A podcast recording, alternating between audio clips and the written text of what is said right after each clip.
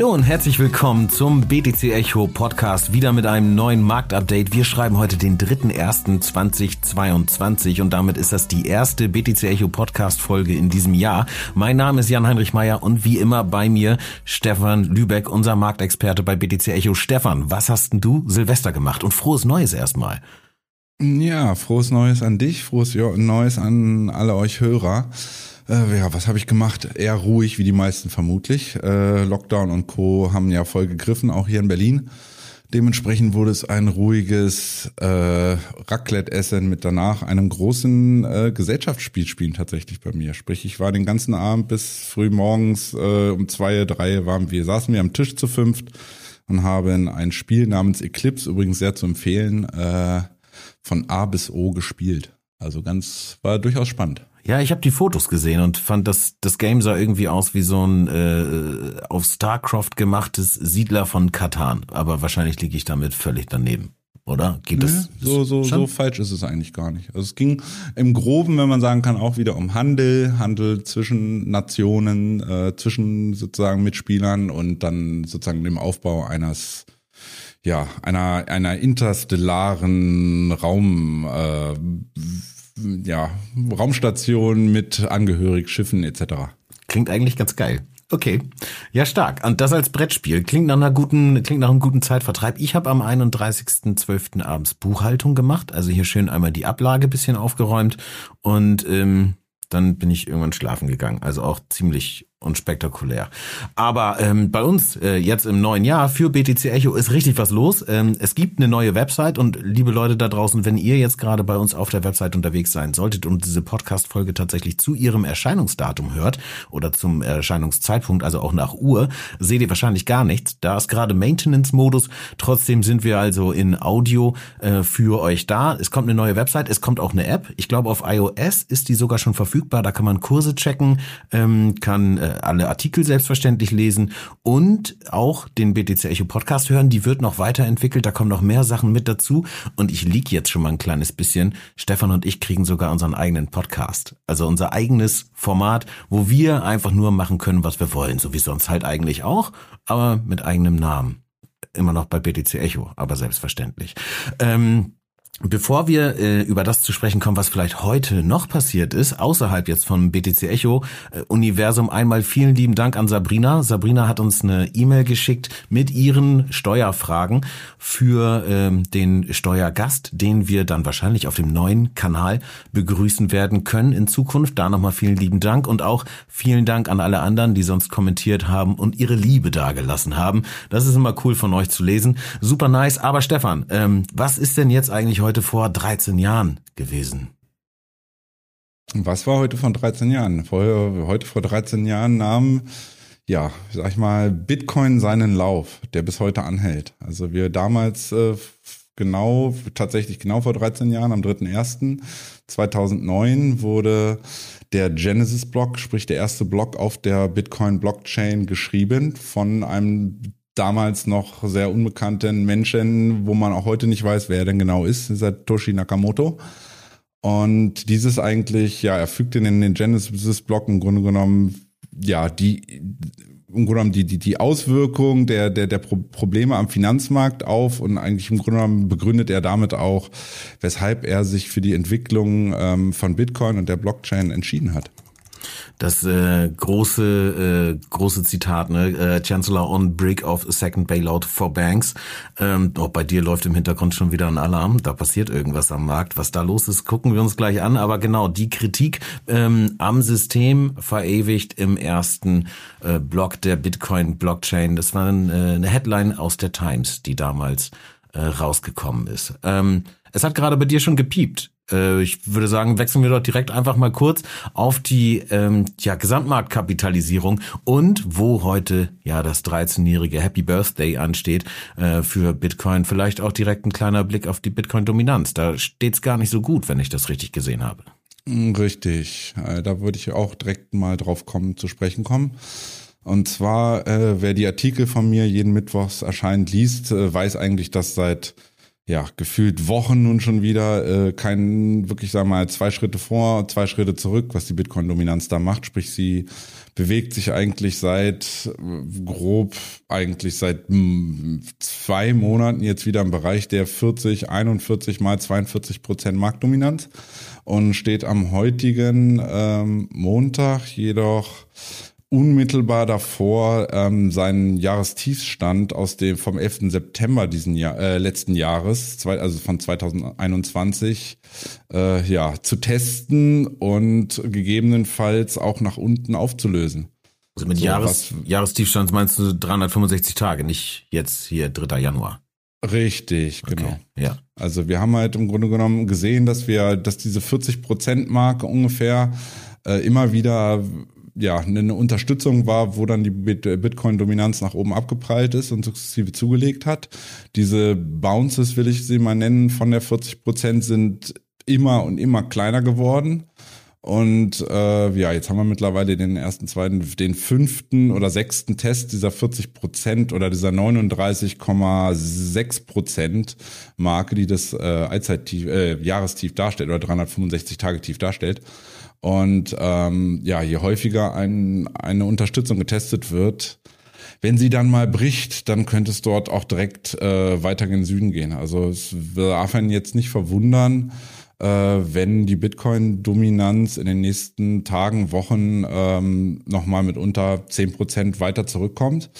Was ja für mich ist eigentlich interessant, was das im Umkehrschluss bedeutet für den Markt. Also wie wir jetzt schon sehen, wenn man mal so ein bisschen guckt, es ist eigentlich die Mehrheit der ähm, Alt Top 100 Altcoins zumindest ist tatsächlich diese Woche auch mit Bitcoin zusammen äh, wieder etwas runtergefallen. Sprich hat eben hat im Grunde genommen diese Weihnachtswoche, die wir hatten mehr oder weniger äh, daran nicht anschließen können und weiter bullish tendieren können, sondern hat, ja, im Grunde genommen Bitcoin hat das Ruder da übernommen und äh, ich sag mal, die große Mehrheit der Altcoins folgt. So eine kleine Ausnahme ist da der DeFi-Sektor, aber da kommen wir dann gleich nochmal genauer drauf zu sprechen. Vielleicht einmal kurz als Erklärung. Ich denke, Bitcoin-Dominanz ist allen da draußen ein Begriff. Ich weiß noch, als ich dich kennengelernt habe, ähm, hast du viele Worte benutzt, die ich äh, vom Wort her kannte, aber ihre Bedeutung quasi auf den Markt gesehen nicht so richtig verstanden habe. Du hast jetzt gerade gesagt, da wird äh, äh getestet. Also da heißt, es, es wird halt ein, ein Widerstand beziehungsweise ein Level angelaufen und der Kurs prallt da aber immer wieder ab. Also man findet zu diesem Preis und äh, dann äh, bewegt man sich da aber wieder weg. Kann man sich vielleicht so ein bisschen so vorstellen wie so ein Tennisball, der auf dem Boden aufditscht? Sowas in der Richtung? Oder wie genau. würdest du das anständig erklären? Genau, nee, das ist mit dem Tennisball eigentlich gar nicht so schlecht. Wenn man das erstmal von weit oben fallen lässt, dann springt er auch ähm, dementsprechend hoch zurück. Und wenn man dann aber überlegt, wie so ein Tennisball sich verhält, wenn er dann im Grunde genommen immer weiter sozusagen jeden, jeder Bounce, den er dann wieder macht auf dem Boden, wird natürlich sukzessive kleiner, weil die Energie ein Stück weit äh, verloren geht. Und ähm, ja, das sehen wir eigentlich aktuell auch, dass er immer probiert hat, noch wieder zwei Prozent hoch. Dann ist er da wieder, hat das nicht weiter geschafft. Dann nur noch ein Prozent hoch. Und jetzt ist es im Grunde genommen seit fast 14 Tagen so, oder mehr, schon fast drei Wochen so, dass er ja im Grunde genommen nur noch ein Prozent nach oben von der 40 auf die 41 Prozent schafft und dort dann direkt wieder einen drüber bekommt und wieder zurückfällt. Ähm, was in Anbetracht, wenn man sich ein bisschen länger mit der Bitcoin-Dominanz auseinandersetzt und meine Vorstellung dazu hat, dass ähm, es nicht so lang her ist, dass Bitcoin eine Dominanz von 60 Prozent hatte. Also wenn ich jetzt ein Jahr schlicht und einfach zurückgucke, ich, ich gucke mal noch weiter zurück, ich gucke mal genau, was haben wir vor einem Jahr gehabt. Am 3. Januar 2021, damit hat man wirklich mal ein Gefühl dafür bekommt, ähm, da stand die Bitcoin-Dominanz bei 68 Prozent, sprich ähm, 68 Prozent der Marktmacht von dem kompletten Kryptomarkt lag bei Bitcoin. Und ja, Jetzt haben wir das, ich will nicht sagen halbiert, aber wir haben ja, 25 Prozent an was, ne? ja. Dominanz circa verloren. Ja. Das heißt, ähm, ja, alternative Kryptowährungen haben sukzessive an Relevanz gewonnen. Und äh, ja, für Bitcoin ist es wird es immer schwerer, im Grunde genommen seine Vormachtstellung, klar, er wird immer seine Vormachtstellung mitunter vermutlich behalten, aber die extreme Marktdominanz, die er halt in den Jahren zuvor, auch 2020, 19, 18 aufgewiesen hat, ähm, ja, aktuell schwer vorstellbar, dass er die so mit mir nichts, dir nichts wieder erreichen kann. Was aber ja auch bedeutet, dass der Gesamtmarkt dann vielleicht ein bisschen weniger abhängig von Bitcoin ist. Denn in der Vergangenheit ist ja auch immer so gewesen, Bitcoin geht hoch, dann ziehen die Altcoins irgendwie hinterher. Ne? Oder, äh, oder Bitcoin geht runter, die äh, rauschen dann hinterher. Du hast jetzt in der aktuellen Analyse von heute geschrieben, äh, dass der recht schwache Jahresstart von Bitcoin eigentlich den Altcoin-Markt so ein bisschen mit belastet. Gleichzeitig gibt der Bitcoin aber Dominanz ab. Also ist das so ein bisschen eine Schere, die vielleicht enger zusammenkommt. Klar, äh, die Entwicklung nimmt natürlich immer noch Einfluss auf die Altcoins, aber äh, wird es weniger? Also werden wir da in Zukunft vielleicht so ein bisschen, ich will nicht sagen eine, eine stärkere Entkopplung sehen, aber so ein bisschen weniger Leitwährungscharakter oder Light Asset Charakter im Cryptospace bei Bitcoin? Davon gehe ich aus. Also die, die Altcoins scheinen sich sukzessive loszulösen. Man sieht es auch aktuell heute wieder, dass ähm, Bitcoin tendenziell schwach äh, aktuell verläuft. Und wenn man dann mal so ein bisschen auf die Liste guckt, wer denn da heute eigentlich ganz gut performt, ähm, ist zum Beispiel ersichtlich bei mir in der Liste, dass ähm, ex, also überproportional viele Coins aus dem Bereich der dezentralen Finanzen, was wir ja letzte Woche auch schon angesprochen haben, wo ich schon mal vorsichtig so einen Ausblick gegeben hatte, dass ich mich nicht wundern würde, wenn jetzt der DeFi-Sektor so ein bisschen sein Comeback oder Revival feiert, nachdem er dann 2021 weite, weite Teile in 2021 im Grunde genommen hinter seiner Erwartung zurückgeblieben ist und ja, ein ganz klarer Underperformer-Sektor war. Mhm. Also mit ja, Projekten wie äh, Compound und Co., die vielleicht so ein bisschen dahinter geblieben sind. Aber wir hatten letzte Woche, also du bist jetzt ja eigentlich gerade schon eingestiegen, ne, so ein bisschen in die in die Top- und Flop-Coins. Wir hatten letzte Woche schon gesehen, dass äh, beispielsweise, ich glaube, das war doch letzte Woche, oder? Dass Yearn Finance da auch schon irgendwie so gut ging. Jetzt auf sieben Tage gesehen nochmal 32 Prozent. Also Yearn Finance, äh, klare DeFi-Plattform äh, oder Geschichte, ne, die von sich selbst sagt, wir wollen äh, Krypto äh, oder ja DeFi Investments einfacher äh, gestalten. Wobei ich da immer noch so ein bisschen, ja, wer, wer sagt das nicht, ne? Also ist für so ein bisschen äh, do your own research, um nochmal zu gucken, was steckt dann tatsächlich in dem Projekt, wie viel Adaption sitzt da drin und äh, was haben wir da noch in den äh, sieben Tagen Top Performer Osmosis, dann ähm, Kosmos und zu Kosmos hast du mir vorhin noch irgendwie einen Fact genannt. Das fand ich ganz interessant. Die bilden im Endeffekt so das, das Backbone von äh, Terra ist es gewesen, ne? Äh, richtig. Äh, Kosmos fliegt da so ein bisschen unter dem Radar, denke ich, und äh, wird mitunter, ja, bisschen unterschätzt, was im Grunde genommen Kosmos schon geleistet hat. Ähm, klar, zum einen ist es im Grunde genommen die, das Rückgrat ein bisschen ein Stück weit und die, die, die Kernstruktur von äh, Terra, also sprich Luna, dem Coin, der ja in den letzten Monaten ja abartig gut gelaufen ist, kann man mhm. sagen. Und interessant ist eigentlich, dass ähm, wir hatten ja auch das Thema Polkadot und dass Polkadot so diese Cross-Chain Interoperability irgendwie ähm, verstärkt umsetzen will oder sich dieser Problematik äh, halt annähert, dass äh, ja nicht nur jede Blockchain für sich irgendwie äh, am ja rumrödeln ist, sag ich mal, sondern die Leute es auch sukzessive einfacher haben werden über diese Interoperabilitätsgeschichte ja eine Verbindung zwischen unterschiedlichen Blockchains herzustellen und dementsprechend für den User es halt auch einfacher zu machen, zwischen den Blockchains zu wechseln, ihre Kryptowährung von A nach B nach C zu überweisen und was damit alles so einhergeht. Und da wurde immer so ein bisschen bei Polkadot gesagt, ja, Polkadot macht jetzt diese Riesennummer. Ja, Cosmos hat es vielleicht so im Hintergrund gar nicht so richtig für, sichtbar für die Öffentlichkeit, so Cosmos, äh, Polkadot ein bisschen den Rang abgelaufen und eigentlich dieses mitunter schon ähm, ja umgesetzt, kann man eigentlich sagen. Kosmos ist auch ja schon seit, ich guck gerade mal eben rein, äh, wie, also wie lange das Projekt äh, eigentlich existent ist, ist jetzt ja noch nicht so furchtbar ewig. Ne? Also ich glaube Mitte Mitte 2019, also damit schon irgendwie ein bisschen was auf dem Buckel, aber wie du schon gesagt hast, ne, vielleicht die ganze Zeit so ein bisschen unterm Radar eigentlich äh, geflogen und sich sich dort entwickelt. Ich finde es immer ganz spannend, wie dann auf einmal irgendwie doch was passiert. Also Hive äh, ging jetzt neulich auch ganz gut, ein, ein Fork von einem Blockchain-basierten Social-Media-Netzwerk Steam ähm, mit Doppel-E, nicht EA. Und da habe ich gedacht, die werden sich überhaupt gar nicht irgendwann nochmal bewegen. Aber vielleicht ist einfach im vergangenen Jahr auch so viel anderes los gewesen an Noise einfach. Oder also was heißt Noise? An, an Hype, jetzt sage ich mal, Richtung NFT, Richtung Metaverse, dann zum Ende des Jahres, dass diese ganzen DeFi-Themen vielleicht so ein bisschen untergegangen sind. Und Cosmos ist, glaube ich, auch stakeable, also müsste auch ein, ein Proof-of-Stake-Coin sein, kann man, ich denke mal, auf verschiedenen Exchanges auch, äh, auch staken, geht mit Sicherheit auch selber. Ähm, sowas äh, einen Validator aufzusetzen, müsste man äh, sich tatsächlich mal näher mit befassen und weiter reinschauen. Aber es ist äh, ja häufig so, ne, dass man, dass es ein bisschen ruhiger ist und dann wird diese Zeit genutzt, einfach keep building, building, building und ähm, dann passiert auch wieder was am Markt, ne, wenn vielleicht auch wieder ein bisschen Aufmerksamkeit oder Luft da ist, um sich überhaupt entwickeln zu können.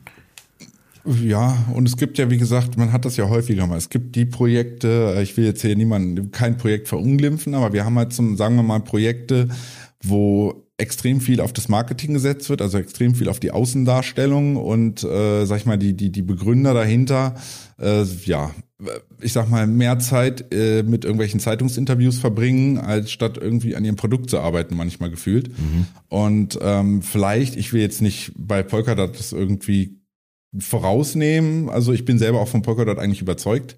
Ähm, nichtsdestotrotz, vielleicht haben die doch auch ein wenig zu viel auf äh, ja ihren Namen und was sie nicht alles Tolles vorhaben, anstatt einfach mal äh, ja Butter bei die Fische und einfach mal ran und dann im Endeffekt das fertige Produkt zu präsentieren und nicht zwei Jahre vorher schon erzählen, wir haben da den ganz die ganz große Nummer vor mhm. und dann im Endeffekt nicht zu liefern und das hat Cosmos getan. Da bin ich jetzt bei Cardano ein kleines bisschen gespannt. Ne? Also gerade wo du meintest, das äh, mediale Präsenz, äh, den, den Charles äh, sieht man ja eigentlich äh, ständig immer mal wieder. Also der ist ja äh, durchaus auch sehr mitteilungsbedürftig. Äh, Cardano jetzt im Moment eher so im, im Mittelfeld, was die äh, Entwicklung der letzten sieben Tage anging, mit minus 6,9. Aber lass uns mal auf die andere Seite der Liste springen. Ähm, wir hatten gerade NFT oder äh, so ein bisschen, ein bisschen Overhype-Topics äh, schon, schon angesprochen und jetzt sehen wir hier Decentraland, Mana, Sandbox, alles irgendwie im negativen Bereich, aber jetzt alles auch noch nicht wild, ne? Also minus 15 Prozent, minus 14 Prozent, das ist noch einigermaßen überschaubar oder muss man da schon Angst haben? Ähm, nee, ich würde auch nicht so auf die absoluten, ich würde auch nicht so, jetzt klingelt's bei mir, da kann jetzt, kann ich jetzt leider nicht an die Tür gehen. Ähm, interessant ist eigentlich, dass wenn man nicht so auf diese absoluten Zahlen schaut, ähm, ist eigentlich interessant zu sehen, dass wenn ich jetzt sozusagen mir die, die Tops diese Woche angucke, finde ich relativ viele Projekte aus dem ähm, Bereich der dezentralen Finanzen, was auch letzte Woche schon irgendwie sich so ein bisschen vorangekündigt hat. Mhm. Und dann gucke ich jetzt aber gerade mal an die sozusagen die Underperformer der Woche. Da sehe ich, äh, ja, wie du schon sagtest, die Decentraland und Sandbox weiter unten. Da sehe ich dann aber auch gleichzeitig Theta Network weiter unten. Da sehe ich Gala Games weiter unten. Da sehe ich Engine Coin weiter unten. Da sehe ich Axie Infinity weiter unten. Also sprich, es zeigt sich einfach eine Tendenz. Die Leute, sagen wir mal, der Hype um Metaverse ist jetzt vielleicht, sagen wir mal, ein bisschen abgeklungen und so ein bisschen, weiß nicht, Realität hält da so Einzug, sage ich, nenne ich das mal. Und es wirkt einfach so, dass die Leute jetzt sagen, okay, da, da ist eine extrem spannende neue Sache, auch gerade, dass äh, Facebook, also Meta, äh, dort selber jetzt auch richtig Geld in die Hand nimmt in, in diesen Entwicklungen von so einem Metaverse. Nichtsdestotrotz findet das nicht morgen und nicht übermorgen statt, sondern es ist im Grunde genommen ein Prozess, der sich wahrscheinlich auch wieder Jahre hinziehen kann, bis auch die dementsprechende Hardware vielleicht mal verfügbar ist für den, für den Endverbraucher, dass er dieses Metaverse in Form von Virtual Reality und gegebenenfalls so ähm, Feedback, Handschuhen etc. wirklich voll nutzen kann im Metaverse, um dieses im Grunde genommen die Vorzüge oder auch ja das, was es eigentlich das Metaverse so interessant macht, äh, voll und gänzlich nutzen zu können. Wir haben jetzt in der aktuellen Ausgabe vom, äh, vom Magazin Metaverse als Topic und ich glaube, die, die Titelstory hat, äh, hat Moritz Draht geschrieben, äh, gemeinsam mit Daniel, der Daniel naturgemäß äh, mehr so ein bisschen Richtung Gaming auch mit reingeht. Und er startet eigentlich das ganze Ding ähm, mit so einer Parallele zu dem Ready Player One, ein Film, den vielleicht einige gesehen haben. Als wir uns drüber unterhalten haben, äh, Metaverse, das erste Mal kamst du direkt mit Surrogates um die Ecke, wo Bruce Willis, ich glaube, Bruce Willis spielt irgendwie so ein heißes Mädel, das da in der ähm, in der digitalen Welt unterwegs ist und ich weiß gar nicht, ist die Prostituierte oder so? Ich, das ist schon so lange her, dass ich den Film geguckt habe. Auf jeden Fall ähm, gibt da auch haptisches Feedback und ähm, wenn das so der Weg ist, äh, zu dem das Murder, äh, Murder, Murderverse, Metaverse sich entwickeln wird, dann dauert das mit Sicherheit noch ein bisschen. Da bin ich bei dir. Kann natürlich sein, dass wir jetzt dann so eine ruhigere Phase bekommen, in der gebaut wird, gebastelt wird, wie wir es jetzt vielleicht vergangenes Jahr im DeFi Space hatten. Allerdings kann ich mir kaum vorstellen, dass jetzt nach der Umbenennung von Facebook in Meta ähm, Mark Zuckerberg da die Füße stillhält und wir warten, bis wir den, den, den äh, haptischen Feedback-Handschuh tatsächlich bekommen. Ich glaube, wahrscheinlich müssen wir uns vorher noch mit Mario Kart 64 ähnlichen Grafiken irgendwie im, im Metaverse äh, rumschlagen. Oder das auch einfach lassen und mal rausgehen vor die Tür und nicht so viel im Digitalen sein. Aber ja, du, es ist einfach tendenziell so, dass bei allen neuen Technologien das sozusagen vom, vom, vom Spatenstich bis zum finalen Produkt dann halt mitunter doch noch eine, eine gute Zeit vergehen kann. Und es ist ja auch immer ein bisschen schwer, man dem Metaverse oder auch vielen Projekten im sozusagen das Krypto-Metaverse will ich es mal nennen, ähm, die haben einfach viel Vorschusslorbeeren bekommen und da wurden, ja, die haben ja auch jetzt nicht mehr geringe Marktkapitalisierung, wenn ich so sehe, dass die hier eine Sandbox einfach mal 5,3 Milliarden, die Centraland 4,3 Milliarden, also das sind ja durchaus schon Hausnummern. Und ähm, ja, die haben zwar eine, eine Art künstliche Welt mittlerweile geschaffen und man kann da rumlaufen, aber inwiefern das so ja wirklich schon so die, die finale Version ist oder dass wirklich die Leute den Kunden auch irgendwie reizt, da dort, äh, sag ich mal, ja, seine Lebenszeit, ein Stück seiner Lebenszeit dort zu verbringen, wird man sehen. Und das ist wie bei allem eigentlich was oder welches Metaverse im Endeffekt mal das Rennen machen wird, ob es das Originale von ähm, Facebook selbst sein wird oder ob es ein, ein kryptobasiertes Metaverse sein wird und welches es dann gegebenenfalls aus dem Kryptoverse sein könnte. Ähm, ja, das ist wieder Raten ins Blaue und äh, jetzt sollen einfach die Entwickler von diesen Produkten mal Butter bei die Fische und sich ransetzen und uns dann was Vernünftiges präsentieren, dass man darauf basierend dann auch sagen kann, okay, die gehen den richtigen Weg und das sieht interessant aus. Und da kann ich mir vorstellen, irgendwie ja, mal am Wochenende einzutauchen und nicht rauszugehen bei dem Shitwetter gerade draußen, sondern einfach nur äh, die, die Sonne im Metaverse äh, in der Karibik zu genießen.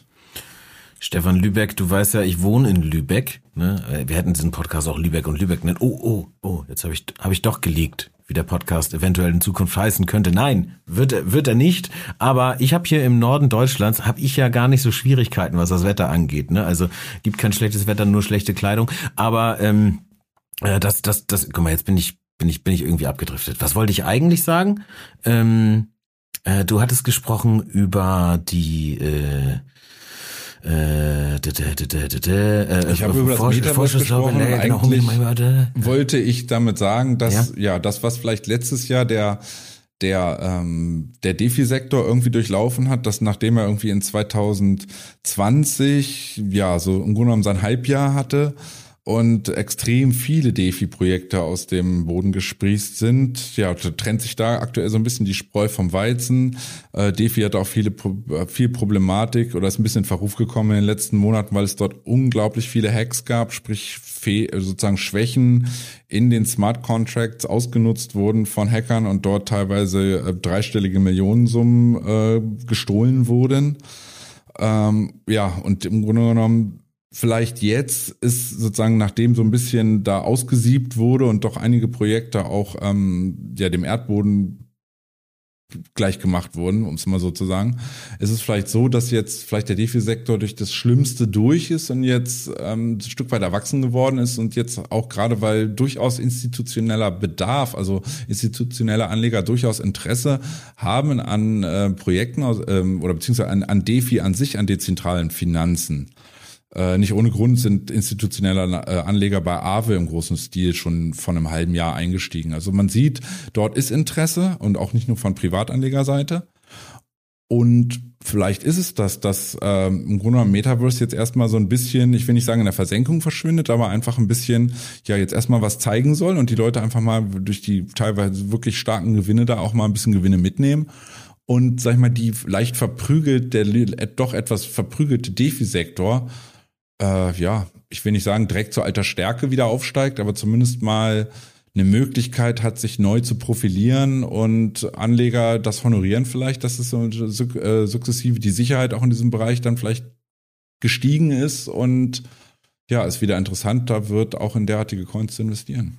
Guck mal, jetzt weiß ich auch wieder, was ich eigentlich gerade wollte. Zunächst erstmal, René, das kann alles drin bleiben. Ne? Also liebe Leute zu Hause, René ist derjenige, der sich unser Gequatsche immer anhören muss und dann am Ende schneidet und hin und her sortiert und so. Aber ähm, ich hatte gerade kurz den Faden ein bisschen verloren. Was ich ergänzen wollte zu der Metaverse-Thematik war, dass ich mir halt da auch eben eine Interoperabilität wünsche, so dass man nicht an einen Anbieter äh, gefesselt ist. Und ich glaube, das ist so eine Sache, die äh, schwebt äh, Meta oder Zuckerberg irgendwie vorne. Du bist in dem Facebook Meta-Verse unterwegs und bleibst auch genau da drin. Und ich hoffe, dass man halt eher den Open Source getriebenen Gedanken irgendwie hat, wo man von einem Ding zum anderen springen kann. Vielleicht am besten mit einer ähm, Self-Sovereign Identity, die halt losgelöst irgendwie von einem Ding funktioniert, sondern mehr so als als als als Chain Swap irgendwie äh, von Metaverse zu Metaverse springen kann und auf verschiedenen Ebenen funktionieren kann. Aber Du hast schon gesagt, die müssen erstmal gucken äh, oder wir müssen erstmal gucken, wer da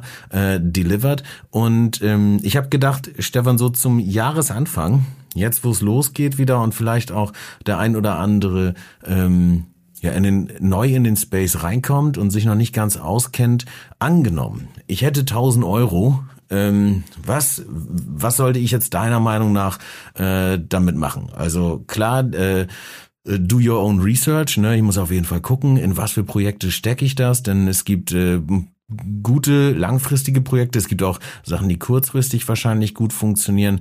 Ähm, und das ist hier natürlich keine Anlageberatung. Und Stefan, ich werde den Teufel das tun, was du mir erzählst, aber vielleicht, vielleicht auch doch, mal gucken.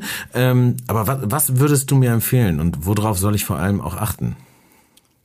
Ähm, ich glaube, bevor ich, bevor ich sagen würde, was würde ich dir empfehlen, würde ich, glaube ich, erstmal sagen, was ich dir nicht empfehlen würde. Mhm. Also ich empfehle ähm, Prinzip, also sagen wir mal so, äh, wie du schon vorhin mehrfach gesagt hast, ist es immer ein bisschen do your own research. Also sprich, man sollte sich mit Produkten nicht von keinem Werbeslogan oder von keinem Marketing leiten lassen, sondern wirklich ja, sich einfach mal das Projekt selber angucken. Man sollte sich die Homepage genauer angucken, man das Team genauer angucken, ähm, auch gucken, die, was das Team bisher überhaupt im, im, in deren Vergangenheit irgendwie vielleicht in deren Bereich geleistet hat. Sind sie neu im Crypto-Space äh, oder sind sie in Häkchen alte Hasen aus dem klassischen Finanzmarkt sozusagen und, und rollen das jetzt im Grunde genommen neu aus im Bereich von äh, der dezentralen Finanzen zum Beispiel? Ähm, das finde ich ganz spannend. Und ich glaube, wichtig ist auch, wie gesagt, wenn man seinen Research macht und wirklich so von CoinMarketCap sich da die Tokenomics anguckt, mal anguckt, gibt es große einzelne Wallets, die gefährlich werden können, also sprich, die Stück weit auf einmal extrem viel in den Markt werfen könnten und damit den, der Preis auf einmal von einem Tag auf den anderen extrem runterfliegt. Das sind all so eine Sachen, auf die man achten sollte. Ganz lustig ist in dem Bezug, ähm, wir haben tatsächlich heute Nacht mal wieder einen Rugpull gehabt. Also sprich, dort hat das Team im Hintergrund, das vermeintliche Team, was sich als ja professionelles Team ausgegeben hat, ähm, ich nenne es mal eine Lücke im Smart Contract genutzt, die vermutlich definitiv vorher dort platziert war um Gelder aus dem Projekt abzuziehen, was äh, ja zu einem Absturz binnen 24 Stunden von 95 Prozent führte. Dezidiert geht es um das Projekt, äh, Produkt TDFI, ähm, TD4 auch auf Deutsch gesagt. Da ging es im Grunde genommen darum, dass man das TE steht für Telegram, dass es eine, eine Art von Telegram dezentralen Finanzen sein sollte. Ähm, nun ist es so, wir hatten tatsächlich auch vor einer Weile dort mal ganz kurz, die hatten wirklich deutschlandweit versucht, sämtliche großen ähm, Krypto-Plattformen anzuschreiben, um dort ein, ja, im Grunde genommen Werbung für ihr Produkt machen zu können. Ja, was das ja auch vielen waren, dann auch gelaufen ist, ne?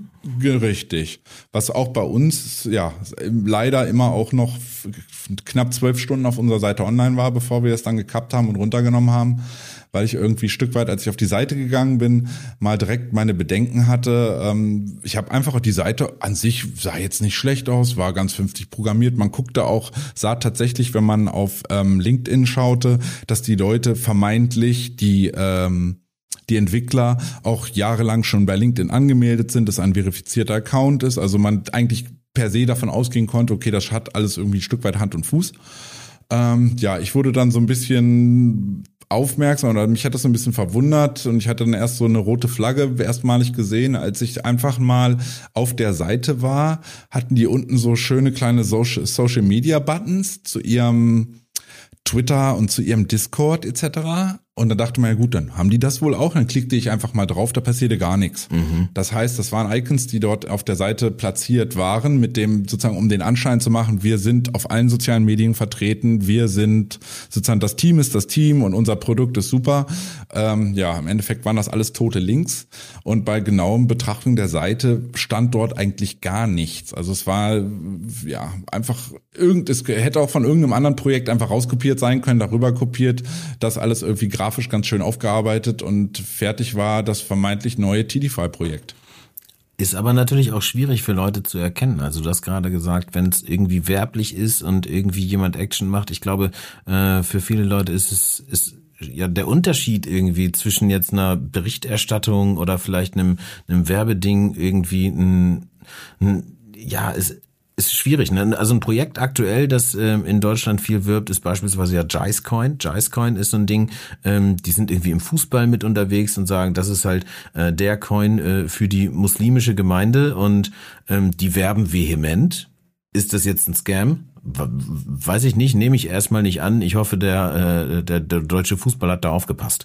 Aber weiß man natürlich auch nicht. Ne? Dann hast du die Meme-Coins, die irgendwie laut sind. Da ist, äh, ist auch irgendwie klar. Aber ich glaube, dass halt gerade diese Research-Geschichten ähm, schwierig sind, wenn man gar nicht so richtig weiß, wonach man suchen soll. Und gerade wenn du sagst, Mensch, das liest sich, als hätten sie es von irgendwem anderes kopiert und alle Projekte behaupten ja eigentlich, wir hatten es vorhin bei Urban Finance auch schon kurz, ne, dass sie irgendwie der Wegbereiter sind, dass, ähm, dass sie alles auf jeden Fall besser machen. Ne? Und ähm, da gibt's ja durchaus auch die Leute, die dann sagen, nee, nur Bitcoin ist das einzig wahre und äh, sich dann darauf einschießen kann natürlich sein, dass es damit zusammenhängt, dass es zu anstrengend ist, vielleicht noch weiteren Research zu machen. Ähm, aber auf jeden Fall ist es so ein bisschen die, die sichere Bank. Trotzdem würde ich jetzt aber meine 1000 Euro nicht einfach nur in, in Bitcoin stecken wollen, glaube ich, sondern einfach ja so ein bisschen diversifizieren, um äh, eventuell ein bisschen, bisschen Risiko zu streuen, aber eben eventuell auch so ein, so ein kleines Ding dabei zu haben, das dann halt mal sich nicht äh, nur in Anführungszeichen um 10 oder 20 oder vielleicht 100 Prozent äh, nach oben bewegt, sondern sondern ein bisschen mehr. Aber das ist dann wahrscheinlich äh, das Risiko, das man einfach tragen muss. Also wenn man ähm, wenn man mehr sehen will, dann äh, hat man eventuell auch Pech, einfach mal ins Klo zu greifen, weil so ein richtiges 100% sicheres Hausmittel ähm, gibt's, finde ich nicht, um um äh, so, ein, so ein Scam wirklich zu finden. Also, das klingt gerade so, als wäre der Space mega böse und alles nur Betrüger. Ich, ne? Es ist ja so jetzt nicht mehr der Fall. Tatsächlich sagen, ähm, ich glaube, da hilft immer Schwarmintelligenz sehr viel. Mhm. Also wir haben dadurch, dass wir, also ich, ich rate auch wirklich jedem an, dass äh, wenn jemand jetzt ein neues Projekt auftut, aber selber, sag ich mal, noch nicht so ja, noch nicht so belesen ist in dem Space und noch nicht so viel Erfahrung hat und äh, das vermeintlich alles ganz toll klingt, was die, was, was da die Initiatoren irgendwie planen, ähm, hilft es mitunter einfach mal bei uns in den Telegram-Channel zu kommen. Äh, dort sind mehrere versierte Mitglieder, die durchaus ähm, regelmäßig in, sag ich mal, auch ganz neue, hochriskante Projekte ein wenig Geld investieren und dementsprechend vor allen Dingen ein Gefühl entwickelt haben oder auch im Grunde genommen so einen Plan für sich entwickelt haben, wie sie an neue Projekte herangehen und wie man potenzielle schwarze Schafe irgendwie Stück weit entlarven kann. Also und wenn ihr mal ja etwas vermeintlich, was was euch ja auf den ersten Blick sehr gut aussieht und auch vielleicht irgendwie innovativ wirkt, weil die vielleicht einen, einen, einen neuen Ansatz haben zu etwas im Crypto-Space, ähm, bevor ihr da einfach Geld reinsteckt, kommt einfach mal vorbei, postet das Projekt, fragt einfach mal nach unserer Meinung und ähm, ja, da wird euch die Community, denke ich, dann schon eine gute Antwort darauf geben, ob man ja dort mal Geld reinpacken kann oder schlicht und einfach lieber die Finger davon lassen sollte, weil ähm, ja Risiko und potenzieller Ertrag einfach in keinem Verhältnis zueinander stehen. Du hast gerade genau Telegram gesagt. Wir packen euch den Link dazu selbstverständlich in die Show Notes. Äh, auch alle anderen Social Media Kanäle von uns sind mit verlinkt. Und Stefan, ich gucke gerade nochmal auf CoinMarketCap und ich sehe hier die Bitcoin-Dominanz bei 39,6 Prozent. Ähm, die schmiert tatsächlich weiter ab. Sehe ich das richtig oder äh, gucke ja, ich Ja, wie gesagt, die kämpft da jetzt drauf und dran. Das kann jetzt tatsächlich ja. passieren, dass wir in den nächsten ein, zwei, drei Tagen ähm, diesen, den Bruch dieser 39,5 Prozent Pi mal Daumen war das Jahrestief Ja. oder das 52 Wochen Tief. Ja. Und ähm, ja, wenn wir das dann wirklich mal aufgeben, dann ist eigentlich kann es schnell ungefähr Pi mal Daumen im ersten Schritt nochmal 10% runtergehen für die Dominanz. Also sprich, die, die, die Altcoins gewinnen äh, sukzessive an Marktmacht. Und wenn ich jetzt heute mal so gucke, ich meine, Bitcoin steht eigentlich heute nicht, nicht so gut da, um das mal so zu sagen, hat jetzt auch im, am heutigen Tage knapp 2% verloren. Ähm, wenn ich hingegen auf die, die Liste einfach mal gucke von, ja, so meine, meine Watchlist einfach mal durchgucke, sehe ich extrem viele tatsächlich wieder DeFi-Projekte und ich sehe, dass es auch nicht wenige Coins gibt, also bestimmt, oh, was sind das? 50, 100, also bestimmt knapp 100 Coins in meiner Watchlist, die heute ein positives Vorzeichen haben, teilweise mit bis zu 20, 25 Prozent äh, im Plus. Und wenn man sieht, dass Bitcoin ja zwei Prozent Abschlag heute, zeigt man schon, es löst sich da ein etwas ab. Ähm, was sicherlich, ähm, wenn die Bitcoin-Dominanz so wie letztes Jahr, Anfang letzten Jahres noch bei 70 Prozent stehen würde, ein komplett anderes Bild abgeben würde. Also da würde, wenn, wenn Bitcoin fällt, dann gibt es, gab es vielleicht mal zwei, drei, vier, fünf Coins, die aufgrund von News oder Mainnet Launch oder wie auch immer ähm, im, im, ja, im, im Positiven rangierten, aber der Rest mehr oder weniger hat sich dann Bitcoin angeschlossen und man hatte dann eine ewig lange Liste von negativen Vorzeichen bei sämtlichen Coins und das wirkt jetzt einfach so, als ob ja zumindest aktuell die die Altcoins sich weniger von der Schwäche ähm, seitens Bitcoins tangieren lassen. Ich bin gespannt, wie sich das in den nächsten sieben Tagen äh, weiterentwickelt und hoffe, dass wir dann vielleicht ein bisschen grünere Zahlen sehen und ein, ein bisschen ja eine, einen posiri, po, posir, positiven Start in dieses Jahr hinbekommen werden. Also, ähm, Stefan, wenn du nichts mehr hast, würde ich sagen, machen wir erstmal Schluss für diese Woche, oder? Ja, ich würde vielleicht auf deine auf deine 1000 Euro Frage noch kurz eingehen wollen. Ah ja, okay. Und zwar wenn man einfach mal überlegt, also sowieso, es mag sich immer doof anhören. Ich meine, es gibt die Leute, die suchen den, das einen, am liebsten den einen Coin, wo sie alle ihr Geld reinwerfen und Ja, das ist dann Logo. optimal der Coin, der mal 100 geht und dann werden wir alle schnell reich. Ja, Lamborghinis und so. Genau. Genau, die, äh, ja, die Realität ist dann doch etwas eine andere. Ähm, und da ist das erste Wort, ich glaube, das sagtest du, hast du heute vorhin auch schon zweimal erwähnt gehabt, das erste Wort oder das, das, auch wenn es langweilig klingt und einem ein Häkchen vermeintlich Performance Cloud, ist immer Diversifikation. Also wenn ich sehe, was weiß ich, wenn ich jetzt sage, jetzt mal als Beispiel von mir und ich würde sagen, ich gehe jetzt davon aus, dass der Bereich DeFi irgendwie, sagen wir mal, in den nächsten sechs oder zwölf Monaten wieder ein Stück weit gut laufen könnte, dann würde ich dennoch nicht anfangen und sagen, so, ich gucke jetzt heute, Mensch, Sushi ist heute, ist ja diese Woche super gelaufen wieder, wie letzte Woche übrigens auch schon, äh, hat jetzt auf Woche-Woche-Vergleich 17 Prozent gemacht. Ja, also ich glaube jetzt, ich glaube Sushi macht. Ich glaube, dann packe ich jetzt mal alles in Sushi rein, so nach Motto, schmeckt ja auch gut. Und ähm, ich würde tatsächlich sagen, ich nehme jetzt hier die 1000 Dollar oder Euro und teile sie, wenn ich sage, zum Beispiel der DeFi-Bereich interessiert mich, damit kann ich mich identifizieren, den kann ich verstehen, da habe ich mich auch viel belesen, würde ich dennoch anfangen und sagen, Mensch, wieso nicht auf fünf oder vielleicht sogar zehn Projekte ähm, sozusagen aufsplitten. Warum nicht ein Teil davon in tatsächlich DEX, also dezentrale Börsen im DeFi-Sektor, sowie Sushi, Uniswap und Co. setzen und dann ein Teil davon in Sachen wie äh, Synthetics Network Token, der im Hintergrund elementar ist für diesen ganzen DeFi-Sektor oder auch der ähm, CRV, der Curve DAO Token. Also es gibt viele, viele Sachen durchaus im DeFi-Bereich, die interessant sind, die jeder nicht so zwangsläufig auf dem Schirm hat aber die sehr wohl ähm, ja eine gute Performance legen, äh, hinlegen können und die mitunter, wenn ich so gucke, teilweise aktuell 70, 80 Prozent unter ihren Allzeithochs handeln. Sprich, wenn nur das Allzeithoch wieder erreicht wären würde, äh, werden würde bei 80 Prozent Kursabschlag, das wäre dann äh, momentan aus aktueller Sicht ein gepflegtes Mal sechs und äh, eine Kursversechsfachung innerhalb eines Jahres wäre auch nicht das Schlechteste. Absolut. Ich kann mir gut vorstellen, dass für viele, ähm, ja gerade die halt neu in den Space kommen, äh, die Namen, die wir gerade hochgeworfen haben, aber auch schwierig einzuordnen sind. Ne? Welches Projekt? Ich meine, es ist da so viel los. Ähm, gibt es die Möglichkeit, also könnte man vielleicht auch nochmal sogar eine gesonderte Folge dazu machen. Wir hatten ja auch schon mal über äh, einen Bitcoin-ETF oder Future-basierte äh, Bitcoin-ETFs gesprochen. Gibt es äh, so eine Art Indexprodukte? Ist dir da was bekannt? Also ähm, Sachen, wo man sagen kann, ich glaube, die Bitpanda-Leute haben das, ne? Da investierst du irgendwie in den äh, wie hieß denn das, BCI, glaube ich, Bitpanda Crypto Index oder sowas. Und da investiert man dann in die Top 10 oder in die Top 25. Das funktioniert dann anders, als du es gerade gesagt hast. Ich finde den Ansatz von dir eigentlich spannender. Aber ähm, kennst du da irgendwas, was in die Richtung geht? Oder würdest du sagen, okay, sonst einfach mal bei Grayscale gucken, was die so tun?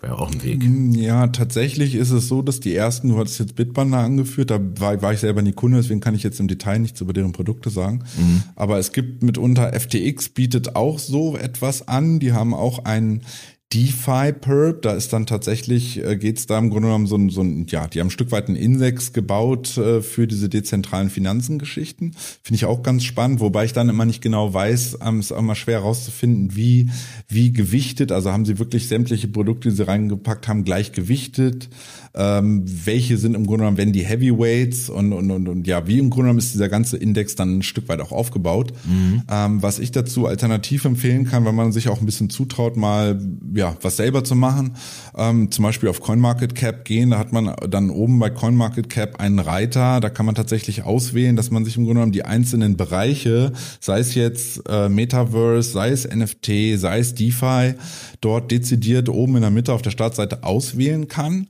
Und dann einfach im Grunde, wenn man da auf DeFi klickt, dann kriegt man ja Stück weit ähm, alle Coins angezeigt, die zumindest im entferntesten Sinne irgendwas mit DeFi zu tun haben.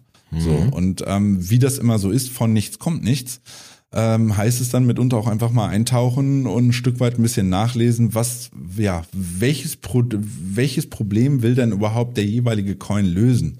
Also was, was, was ist die, die Idee dahinter? Und ich sag mal, ähm, mit ein bisschen, sehr gesunder Menschenverstand, es wäre vielleicht zu viel gesagt und es wäre zu schroff genannt, aber wenn man so ein bisschen sich vielleicht dort mal einliest und sieht, okay, man braucht ja irgendwie auch unterschiedliche Bausteine, dass man vielleicht auch sagt, okay, ich packe jetzt, was weiß ich, von diesen 1000 besagten 1000 Dollar, die du ansprachst, packe ich meinetwegen mal 400 Dollar in ja so große namhafte Projekte oder die Hälfte meinst du, so wie halt was ich Pancake Swap oder Uniswap etc. Und den Rest nehme ich im Grunde genommen und gucke mir da so ein bisschen die Peripherie wiederum an. Also sprich kleine Coins, die irgendwie nur Protokolle liefern für, äh, für den DeFi-Sektor, aber dennoch vielleicht zukünftig spannend und von höherer Relevanz sein könnten ähm, da einfach mal reinschaut und ja, da dann schön diversifiziert und sich da auch von diesen vielleicht kleineren Geschichten da jeweils dann, sagen wir mal, 100 Dollar irgendwie auch dort reinpackt. Und dann ist man eigentlich ja zumindest mal breit gestreut und kann einfach mal gucken, ähm, dass wenn der DeFi-Sektor anläuft, dass man damit unter dann auch vielleicht bei ein, zwei Coins von den zehn dabei ist, die wirklich dann eine, eine, super Performance hinlegen. Und selbst wenn dann ein, zwei andere dabei sind, die dann in diesem Jahr dann erstmal nicht gut performen. Im Regelfall ist es so, dass wenn ein, zwei äh, Kryptowährungen wirklich stark anlaufen, ähm, ja, dann kompensieren die eigentlich meistens die Verluste, die man gegebenenfalls mit anderen Coins hat, um Vielfaches. Insofern stört es eigentlich wenig, wenn man ein, zwei Coins hat, die am Jahresende dann bei minus 30, 40 Prozent stehen würden, wenn man denn die ein, zwei Coins dann hat, die ja sich vervielfacht haben. Man ärgert sich aber natürlich trotzdem und das ist das mit dem äh, Trading und Investieren. Ne? Das sollte nichts Emotionales sein, ähm, weil äh, ja genau es, es gleicht sich halt wieder aus und geht dann ähm, irgendwie an anderer Stelle nach oben. Ich habe gerade mal eben kurz parallel gegoogelt äh, nach dem äh, also nach nach Grayscale, was die im Moment so machen und haben und die haben tatsächlich einen äh, Defi Fund irgendwie gestartet. Da drin ist auch also wie von dir schon angesprochen ähm, Uni ist dabei, Aave, MakerDAO hat mich ein bisschen überrascht. Ich dachte, da wäre es ein bisschen ruhiger geworden. Curve ist dabei, äh, Compound, Sushi, äh, Synthetics, hast du auch angesprochen, Urine Finance haben wir schon drüber geredet, äh, Banco Network Token und äh, das Yuma äh, Protokoll. Das sind jetzt zehn, die ich da so sehe. Ähm, meinst du, die Grayscale-Leute sind da generell ein bisschen ich sag mal, äh, langsamer oder, äh, oder ruhiger. Das sind ja durchaus alles ähm, relativ bekannte Projekte. Meinst du, die sind so ein bisschen risikoavers und äh, suchen da anders aus oder versuchen die genau so eine Mischung eigentlich zu entwickeln, wie du jetzt gerade gesagt hast? Ähm, ohne jetzt genau deren Herangehensweise zu kennen, äh, liegt es nahe, dass sie zum einen klassisch wirklich gucken, Marktkapitalisierung, sprich, wie groß ist das Projekt, weil sie können sozusagen bei mehrheitlicher in, in den Graysdale Fund auch institutionell investieren. Und die können schlicht und einfach nicht Projekte dort ähm, einbeziehen, die eine derart geringe Marktkapitalisierung haben, dass, ja, ich sag mal, durch den, durch Grayscales Käufe selber ähm, der Kurs sozusagen gepusht wird. Also sprich, die brauchen, äh, auch Grayscale wird darauf gucken, dass immer genug Liquidität vorhanden ist. Und weil nur bei genug Liquidität ist es für sie auch möglich, ja, sag ich mal, nicht gerade kleine Positionen im Grunde genommen zu kaufen und die auch später vor allen Dingen, das darf man auch nie vergessen, man will ja diese Produkte oder diesen sozusagen die gekauften Anteile auch vielleicht mal irgendwann liquidieren und zu Geld machen. Und äh, das kann man natürlich nicht, wenn man sich da vermeintlich super klingende Mikrocoins raussucht, wo die Liquidität aber derart schlecht ist, dass äh, ja ein, äh, ein Grayscale mit seinen Verkäufen äh, wenn sie denn das sozusagen mal auflösen wollten, ihre Position selber dazu aktiv sorgt, dass der, ja, ich will mal sagen, ein Stück weit äh, ins Bodenlose tendiert zu fallen. Hm. Okay, Stefan, ich habe, glaube ich, äh, für diese Woche genug Input gehabt erstmal. Ich habe wieder was mitgenommen äh, von von deinen Sichtweisen, äh, wie du dich dem dem Markt näherst. Ich glaube, ähm, wir, wir machen nächste Woche weiter, oder? Wir haben jetzt eine Dreiviertelstunde. Die wichtigsten ja. aktuellen Themen haben wir haben wir besprochen. Ich hätte eigentlich Lust, noch weiter in, ähm, in die Defi-Geschichte einzutauchen und nochmal zu gucken, ob es neben Grayscale auch andere Leute gibt oder was, äh, was man so generell für Strategien äh, fahren kann oder sogar vielleicht noch genauer in, in Coins ähm, mit reinzuspringen. Aber lass uns für diese Woche erstmal einen Deckel drauf machen. Wir haben ja jetzt ein ganzes Jahr vor uns, in dem wir noch jede Menge Podcast machen, machen können und wollen und das jede Woche. Ähm, ich glaube, das wird ganz schön tough, ne? Ich habe sowas auch noch nie gemacht. Wie ist es bei dir? Du auch nicht, oder? Jede Woche? Nee, also in der in der Regelmäßigkeit definitiv nicht. Und dann noch Aber, immer montags, hä? Genau, nee. immer wieder montags machen wir jetzt einfach. Immer wieder montags. Ähm, nee, aber ich denke auch, dass es jetzt für den dritten, dass wir die, dass wir euch als Zuhörer jetzt erstmal nicht generell, ich euch nicht gleich generell am Jahresanfang überfordern möchte. Lasst einfach mal die Informationen sacken. Wenn ihr dazu bezüglich wieder Rückfragen habt, packt uns die gerne in die Kommentare oder alternativ ähm, kommt einfach im Telegram-Channel vorbei. Genau. Dort bin ich eigentlich mehrheitlich immer anzufinden oder anzutreffen und ähm, stellt einfach eure Fragen dort. Wir haben auch viele andere kompetente Mitglieder und da wird euch zumeist geholfen. Tipptopp. Okay, damit sind wir, würde ich sagen, durch. Stefan, dann äh, vielen lieben Dank wieder fürs Gespräch. Wie immer ähm, erhellend und interessant. Und ähm, ja, wir machen nächste Woche weiter, oder? Hört sich gut an, Jan. Alles klar, dann dank dir. Und ihr anderen kommt gut ins neue Jahr ähm, und überlegt euch da auch mal, was ihr mit 1000 Euro macht und erzählt uns euren Plan. Bis dahin. Bis dann. Ciao.